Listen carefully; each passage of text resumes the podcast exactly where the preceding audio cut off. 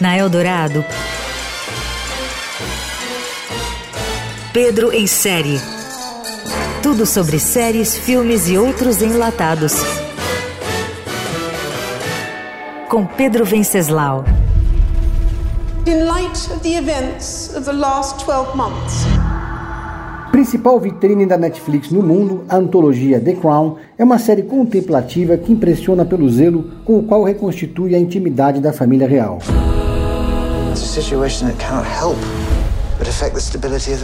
Adorado pela população, o clã real, que não tem poder nenhum na prática, leva uma vida que se divide entre o ócio e conspirações internas.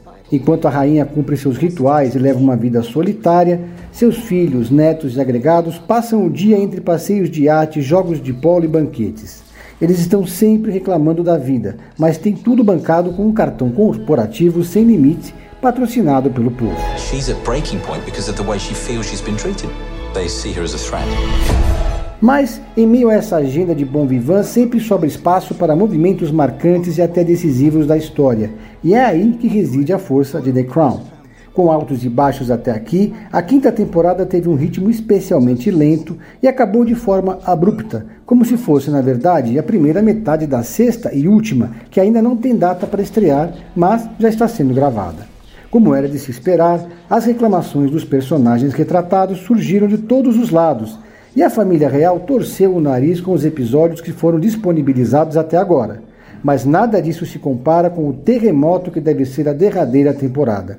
Em 2023, a série da Netflix vai reconstituir com riqueza de detalhes a morte e o enterro da princesa Diana na pele de Elizabeth Debicki. As cenas já foram feitas, mas segundo os jornais britânicos não agradaram sequer a equipe de produção.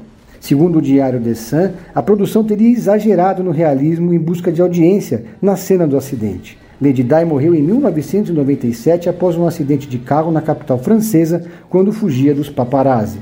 As gravações, diz a imprensa britânica, aconteceram de madrugada, perto da Ponte de Lama, o local onde aconteceu o acidente que tirou a vida de Diana e de Dodi Al-Fayed. A sexta temporada de The Crown vai muito além disso, mas não se aproxima demais dos dias de hoje ou da morte da rainha.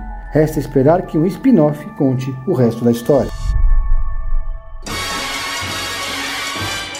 Você ouviu Pedro em série.